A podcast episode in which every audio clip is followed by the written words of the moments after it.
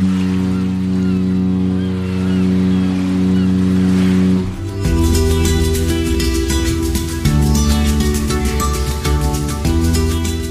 Tricks, der Kreuzfahrt-Podcast. Mit Franz Neumeier in München. Servus Franz. Hallo Jerome. Und mit Jerome Brunel in Horb am Neckar. Dankeschön, dass Sie wieder mit dabei sind, dass Sie sich sozusagen eingeschifft haben auf unserem Kreuzer Cruise Tricks. Und ähm, ja, unser Thema heute ist ähm, ja vielleicht nicht ein ganz so lustiges Thema heute, sondern äh, ja ein Thema, wo die Kreuzfahrt immer wieder auch kritisiert wird. Es gibt zwei Bereiche, wo Kreuzfahrt gerne kritisiert wird. Das ist einmal der Umweltschutz. Darüber haben wir erst vor kurzem gesprochen, Franz und ich. Aber äh, es gibt noch ein zweites Thema und äh, das sind die Arbeitskräfte auf dem Schiff. Da heißt es immer wieder, ähm, die werden furchtbar ausgenutzt und die werden schlecht bezahlt und müssen unglaublich viel arbeiten. Franz, ich war ja schon auf dem Schiff und habe da gearbeitet, habe das also selber miterlebt. Das ist schon nicht ganz ohne. Das muss man schon sagen. Äh, ja klar. Also so, so wie ganz, ganz viele Jobs auch bei uns äh, nicht ganz ohne und harte Arbeit sind, äh, ist aber natürlich, das Arbeiten auf einem Kreuzfahrtschiff ist schon nochmal noch eine ganz, ganz spezielle Nummer, äh, weil es ja sieben Tage die Woche, in der Regel zehn, elf, zwölf Stunden am Tag, äh, ohne freien Tag dazwischen mal mit Ausnahme von Flusskreuzfahrtschiffen in Frankreich. Da gibt es nämlich eine Sonderregelung, die müssen wirklich einen Tag frei pro, pro Woche haben. Äh, aber ansonsten ist auf Hochseeschiffen, sind die Leute halt, ja, in ihren Verträgen sechs, sieben, acht, manchmal elf Monate am Stück, sieben Tage äh, die Woche in Arbeit, weg von ihrer Familie, weit weg von ihrer Familie. Viele haben kleine Kinder, Ehefrau zu Hause. Äh, das ist schon, sind sehr harte Arbeitsbedingungen. Fangen wir mal von vorne an. Äh, wenn ich auf ein Schiff steige, dann sehe ich da oft irgendwelche Flaggen äh, am Mast, aber sehr, sehr selten äh, oder um zu sagen gar nie, so gut wie nie, es gibt glaube ein Schiff, eine deutsche Flagge. Woran liegt es eigentlich, dass die Reedereien sagen, naja, ich äh, melde mal mein Schiff in Malta an? Das hat, hat viele Gründe. Aber ein ganz entscheidender Grund ist sicher das Thema Steuern. Also Länder wie, wie Malta, wie äh, die Bermudas, die Bahamas, äh, Panama, Kreuzfahrtschiff weniger relevant, Liberia äh, und noch ein paar andere gelten als Billigflaggenländer. Also das ist eine ganz, das ist noch nicht mal irgendwie ein Spitzname, das heißt mehr oder weniger offiziell Billigflaggenländer. Und ähm, dort sind halt die Bedingungen äh, sehr günstig, um Schiffe anzumelden. Also die Gesetze relativ einfach, es ist unkompliziert, Schiffe dort anzumelden und die Länder scheren sich in der Regel nicht sonderlich darum, dass die Reedereien, die Schiffe bei ihnen anmelden, auch nennenswert Steuern bezahlen.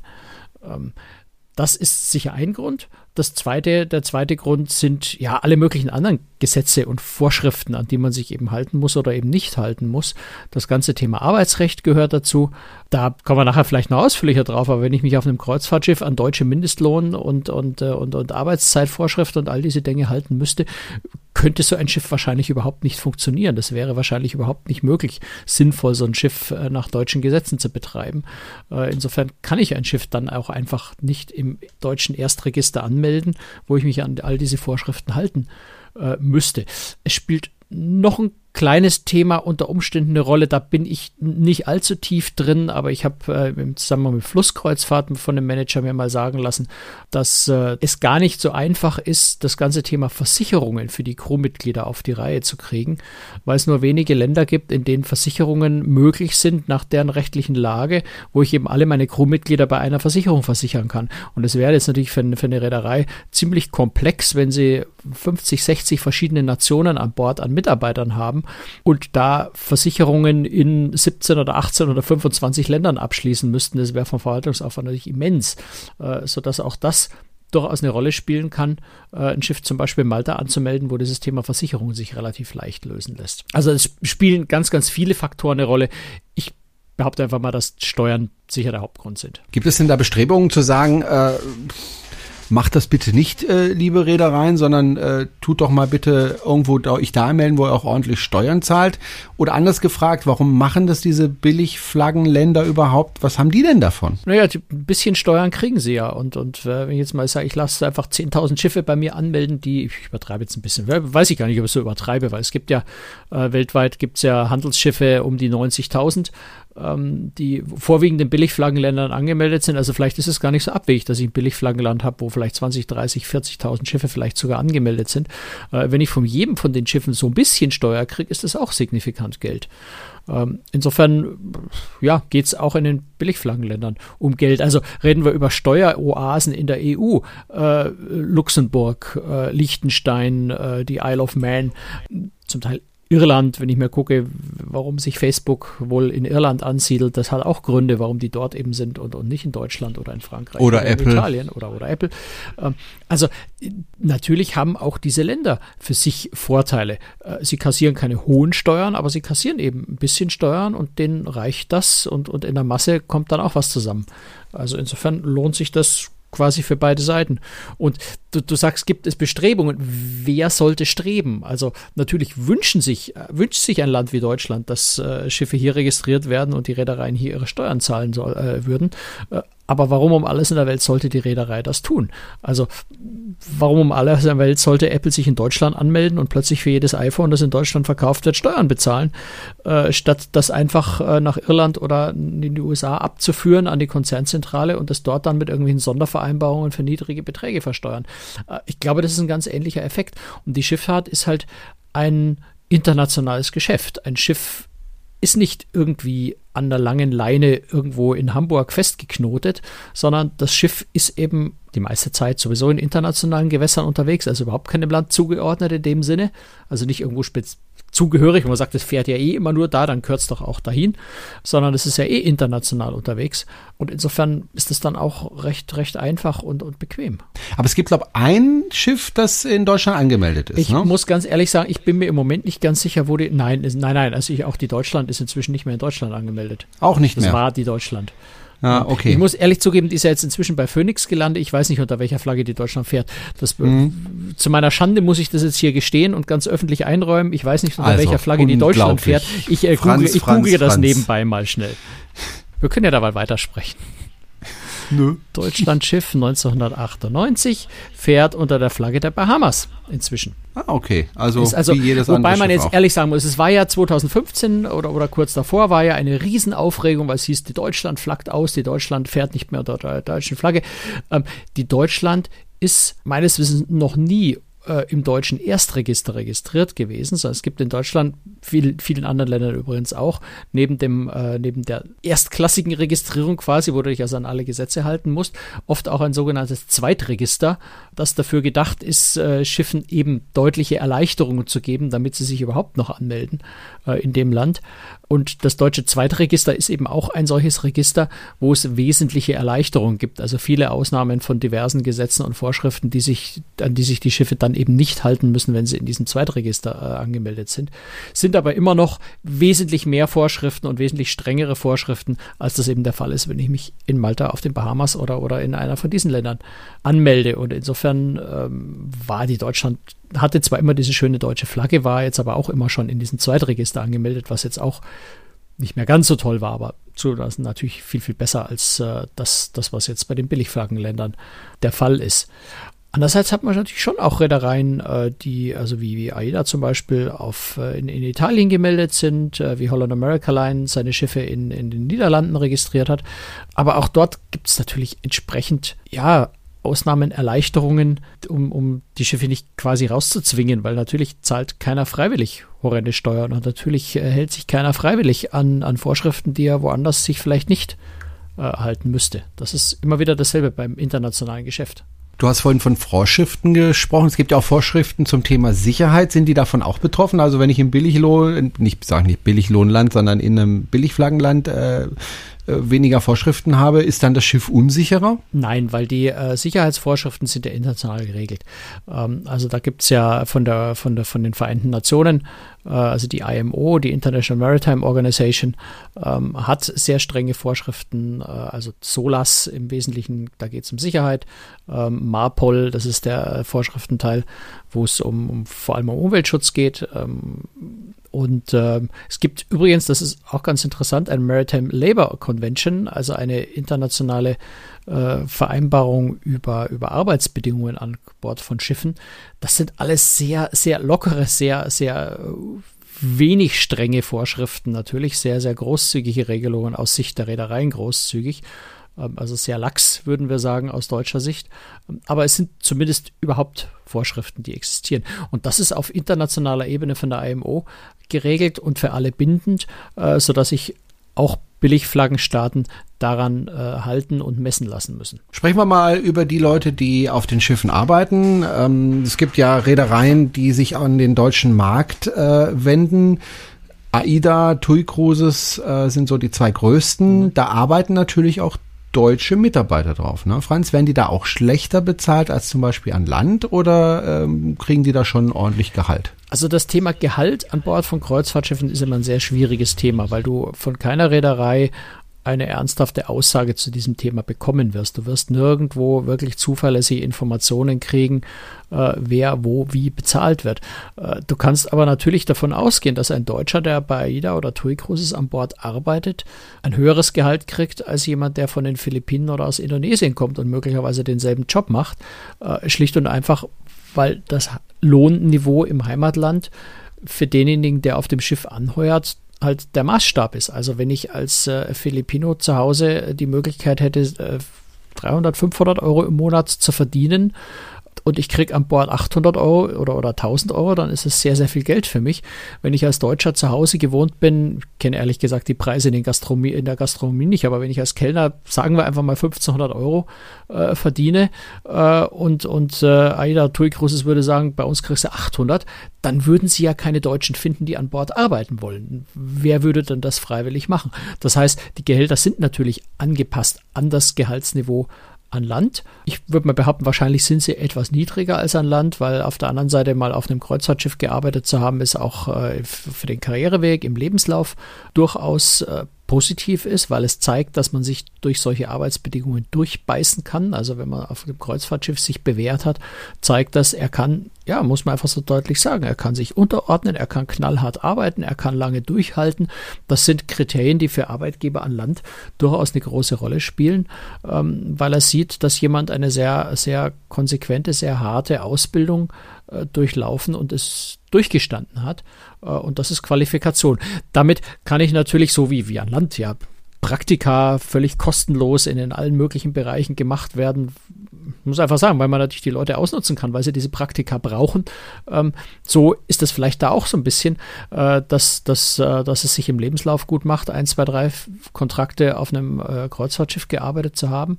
Können die Gehälter vielleicht etwas niedriger sein als an Land, aber sie müssen sich grob an dem Lohnniveau, mindestens an dem Lohnniveau zu Hause orientieren, weil sonst schlicht und einfach da niemand arbeiten würde. Und man muss ja noch was anderes berücksichtigen. Äh, Kreuzfahrtschiffe Schiffe, wenn man guckt, wie viele neue riesengroße Schiffe ständig gebaut werden, der Bedarf an zusätzlicher Crew steigt ja immens an, schon seit Jahren. Und Reedereien haben zunehmend Probleme, überhaupt noch halbwegs qualifizierte Leute zu finden oder Leute zu finden, die zumindest so viel Vorausbildung haben, dass man sie in relativ kurzer Zeit an Bord dahin trainieren kann, dass sie ihren Job gut an Bord erfüllen können. Also das ist ein ganz ernstes Problem und wird noch ein viel größeres Problem in der Zukunft für die Reedereien werden, überhaupt noch Personal zu kriegen, bei dem die Passagiere halbwegs zufrieden sind und nicht, nicht meutern, weil sie sagen, auf den Service kann ich auch gleich verzichten in der Qualität. Also die Reedereien müssen eigentlich Gehälter bezahlen, die so sind, dass sie ausreichend Leute bekommen. Und das werden sie nicht bekommen, wenn sie, wenn sie weniger zahlen, als die Leute zu Hause verdienen könnten.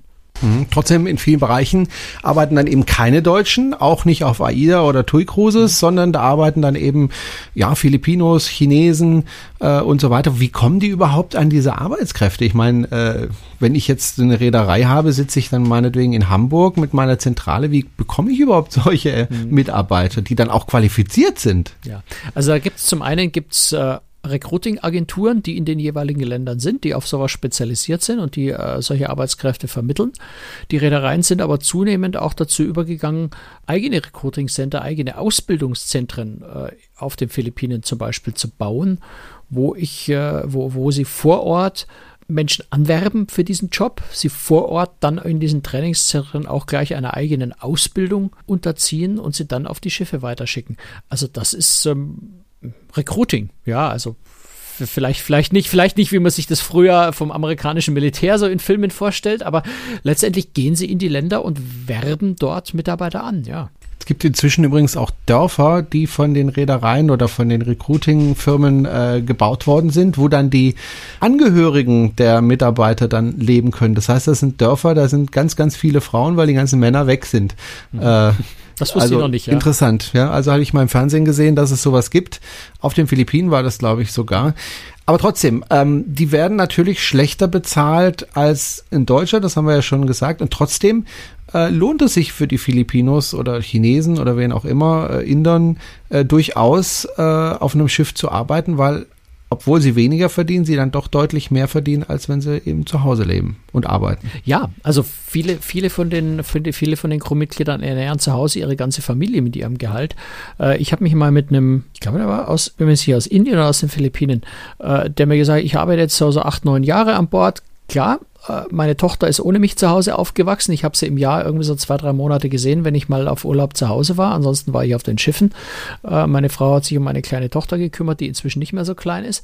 Aber ich habe natürlich mit dem Geld, was ich hier an Bord verdient habe, über die Zeit für uns einen kleinen Wohlstand erarbeitet. Ich habe zu Hause ein schönes großes Haus mit Pool. Ich gehöre zum Mittelstand.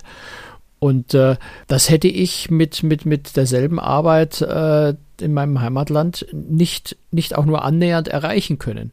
Ähm, also das ist schon so eine Seite, die man durchaus sehen sollte.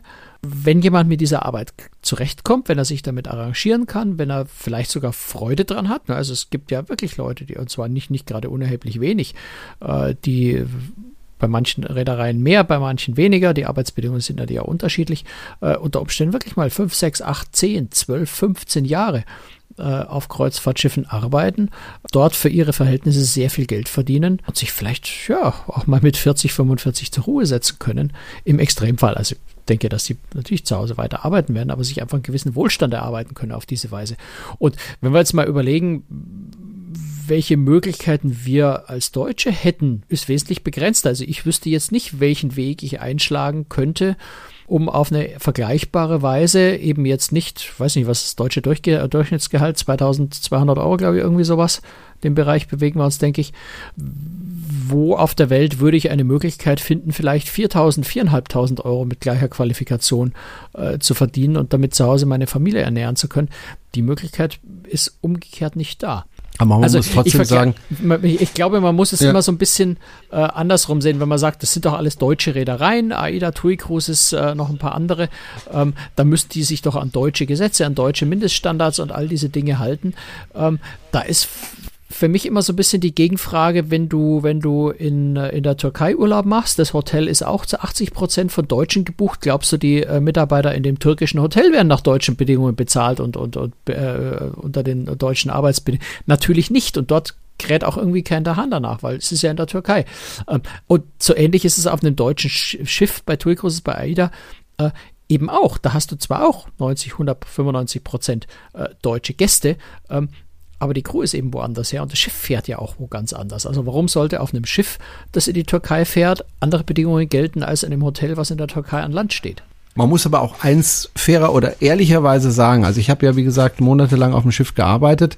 Das ist schon hart, äh, erstens mal monatelang von zu Hause weg zu sein. Ne? Ohne also Zweifel. das ist wirklich, ähm, vorher habe ich das jetzt nicht so als Problem gesehen, aber als ich dann auf dem Schiff war, so nach ein paar Wochen, da habe ich dann schon gemerkt, hm, da fehlt mir dann doch was, ja. Und ähm, das ist das eine, dann sieben Tage Woche. Also ich will, ich will das auch überhaupt ja. nicht verharmlosen. Ne? Also ja, ja, das, nee, ist, klar. das ist absolut kein Zuckerschlecken, nee, nee. ja. Ich bewundere ja. die Leute absolut, wie sie das durchstehen ja. können. Ich bin jetzt auch jemand, der eigentlich keinen freien Tag in der Woche hat als Selbstständiger, da arbeitet man ähm, auch nicht gerade wenig, aber es ist kein Vergleich mit dem, was, was die, was die äh, Männer und Frauen auf den Kreuzfahrtschiffen leisten. Gar keine Frage. Genau, nochmal, also sieben Tage Woche und äh, deutscher Vertrag geht meistens so, habe ich so mitbekommen, vier Monate, während die anderen Verträge mit Filipinos und so weiter sechs bis neun Monate dauern. Jetzt stell dir mal vor, neun Monate, Monate sogar mal, ja. oder sogar elf Monate. Sieben Tage Woche, kein Tag frei und wirklich jeden Tag sehr viele Stunden Arbeit Natürlich wird vieles auch extra vergütet, keine Frage. Und man hat auch keine Kosten. Das ist ja auch Du- ein Vorteil, wenn man an Bord ist. Ja. Kosten, du zahlst Ja. oft überhaupt keine Steuern. Also das, was du da verdienst, ist äh, brutto für netto. Ähm, insofern ist es auch so ein bisschen schwierig, das mit, mit Gehältern an Land in Deutschland zu vergleichen, Mhm. weil du hier natürlich deine ganzen Sozialabgaben lässt, deine ganzen Steuern, äh, deine, deine Miete, äh, Leben, Essen, Lebensmittel, also all diese Dinge äh, zahlt das Crewmitglied an Bord ja nicht. Du hast deine Crewmesse, wo du dein Essen kriegst, du hast deine Kabine, wo du schläfst, die teilst du mit jemand anders, äh, aber für all das musst du nichts bezahlen an Bord. Äh, dein, deine Kleidung, deine Uniform, äh, all das wird ja gestellt. Insofern äh, ist der Betrag, den du bekommst, auch nochmal so ein bisschen anders zu sehen, als wenn wir an unser Gehalt denken und dann sagen, okay, was haben wir alles an Abzügen, an Kosten und so weiter. Das fällt für die Crew im Wesentlichen äh, weg. Also die können fast das gesamte Geld nach Hause an ihre Familie überweisen. Mhm. Ich habe sogar dann damals mein, mein, mein Zimmer untervermietet äh, für die Zeit, wo ich nicht da war. Ähm, ich habe das ja nach meinem Studium gemacht, habe da mein, mein, mein Studentenzimmer untervermietet. Ähm, das heißt, dann habe ich wirklich auch Geld auf die Seite legen können, obwohl ich kein Riesengehalt hatte. Also ich habe nicht schlecht verdient, weil ich einen ganz guten Job dort hatte, aber äh, ein Riesengehalt war das tatsächlich nicht. Aber ich konnte mir dann trotzdem Geld auf die Seite legen, weil ich wirklich kein Geld ausgegeben habe, weder für Essen, Trinken noch für Klamotten, du hast es gesagt, aber auch dann eben nicht für Miete. Äh, und da kann man doch äh, ordentlich äh, was ansparen. Eigentlich eine ganz nette Sache. Was ich, ich, ich merke gerade, dass ich lauter, lauter positive Argumente bringe und, und deswegen ist mir wirklich wichtig zu betonen, es ist eine sehr, sehr harte Arbeit und Ja. es kann auch eine, eine sehr nervenaufreifende, eine wahnsinnig anstrengende und, und psychisch schwierige Arbeit werden, wenn du zum Beispiel einen Vorgesetzten hast, mit dem du nicht zurechtkommst, weil du dem natürlich ja. nicht so einfach auskommst.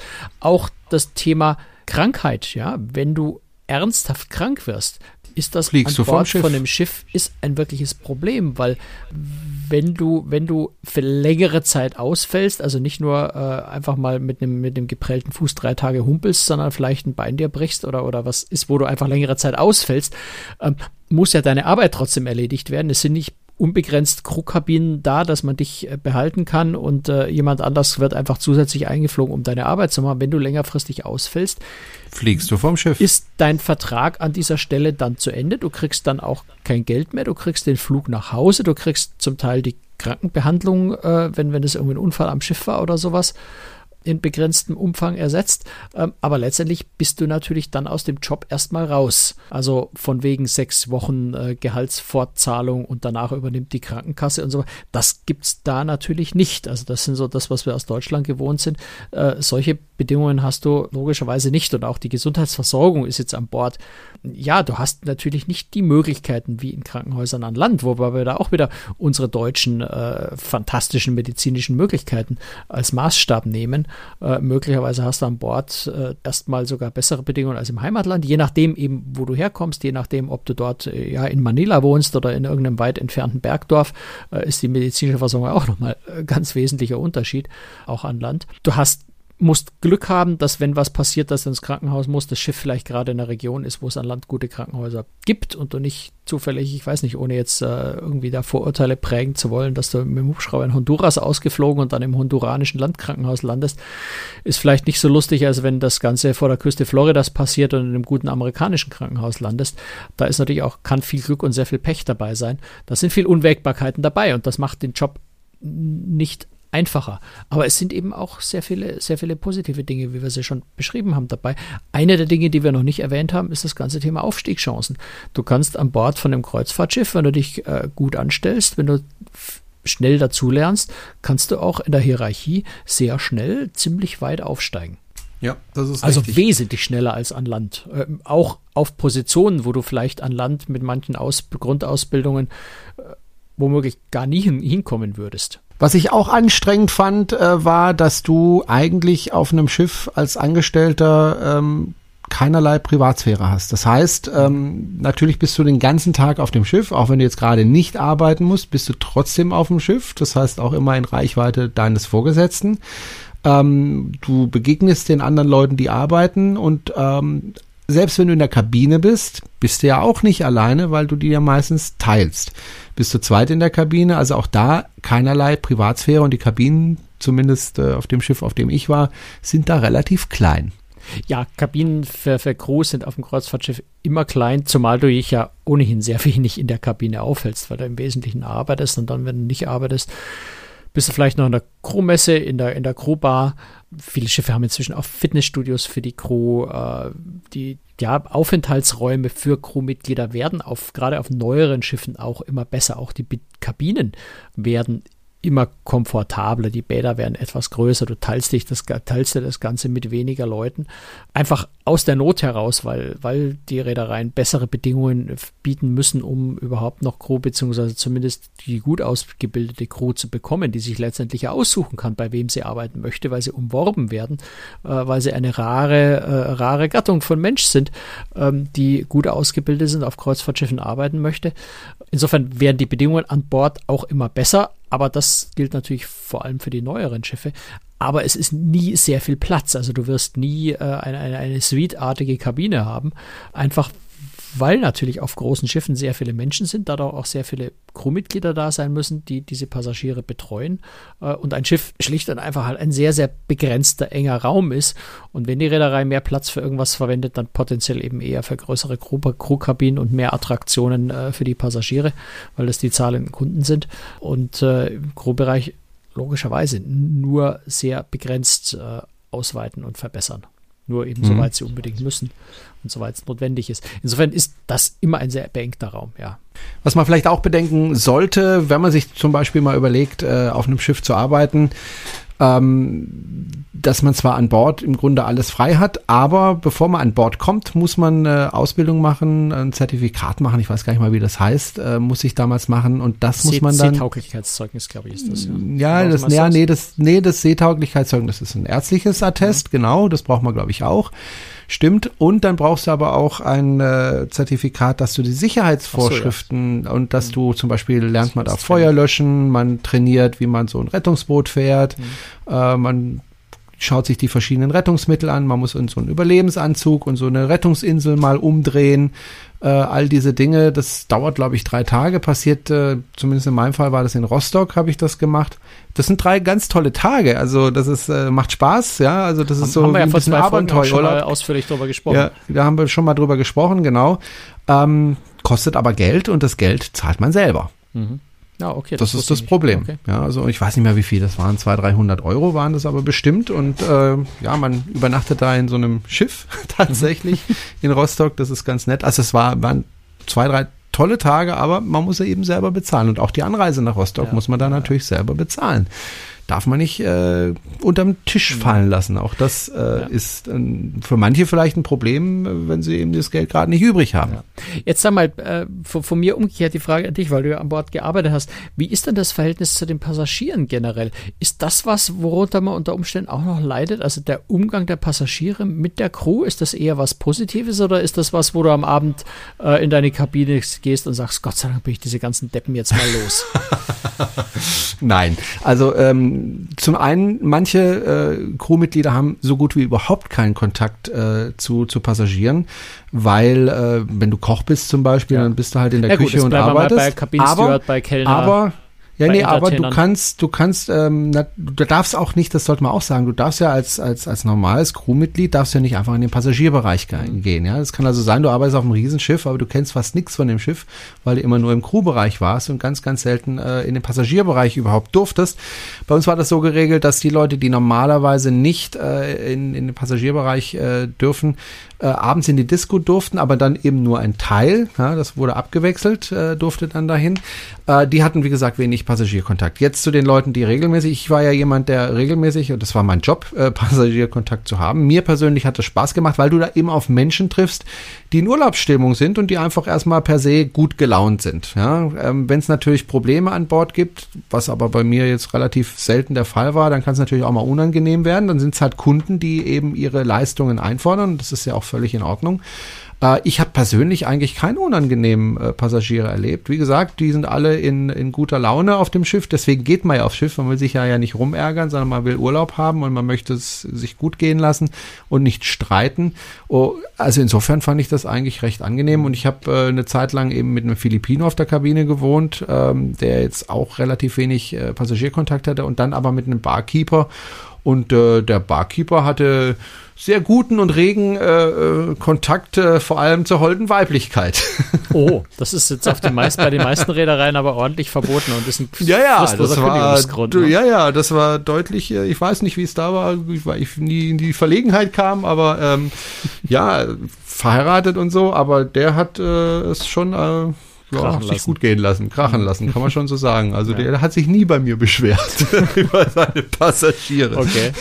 Nee, weil ich, ich muss ja schon, ich habe da erlebst du schon ab und zu mal, dass du im Restaurant sitzt und so am Nebentisch irgendwo so ein bisschen was mithörst, wo dann da der eine Passagier schon Crew gegenüber äußerst arrogant auftreten kann oder, oder auch mal beleidigend werden kann. Also so krass, dieses, dieses ja. Herablassen, diese herablassende Art. Ich kann mir schon vorstellen, dass ein das als, als, als Kellner, dass ein das auch mal ganz ordentlich runterzieht. Wenn du kann. ein philippinischer Kellner zum Beispiel bist, kann ich mir das gut vorstellen, weil es ist halt auch so, äh, die Passagiere sind ein Durchschnitt der Bevölkerung und in der Bevölkerung gibt es eben auch Menschen, die sehr weit rechts sind und äh, wenn dann ein Filipino da äh, sie bedient, dann kann es durchaus sein, dass sie den eben dementsprechend behandeln.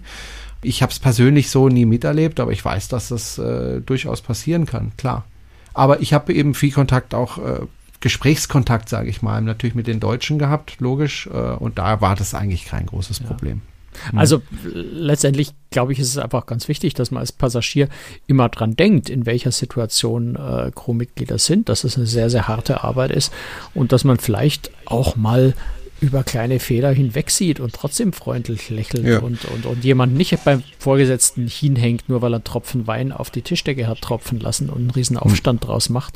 Ähm, also da vielleicht sich auch als, äh, als Passagier einfach ein äh, bisschen, ja, großzügig, sage ich einfach mal, verhalten. Und damit meine ich jetzt nicht nur mit Trinkgeld großzügig, das kann und sollte man immer tun, ähm, aber vor allem menschlich einfach großzügig und freundlich verhalten. Ich glaube, das kann einen ganz großen Unterschied bedeuten für die Crew, wenn sie am Abend ins Bett geht und sagt, war das jetzt ein netter Passagier bei mir heute beim Abendessen, habe mich so nett mit dem unterhalten. Oder wenn er ins Bett geht und sagt, diese blöde Sau, hoffentlich kommt er morgen nicht zum Abendessen.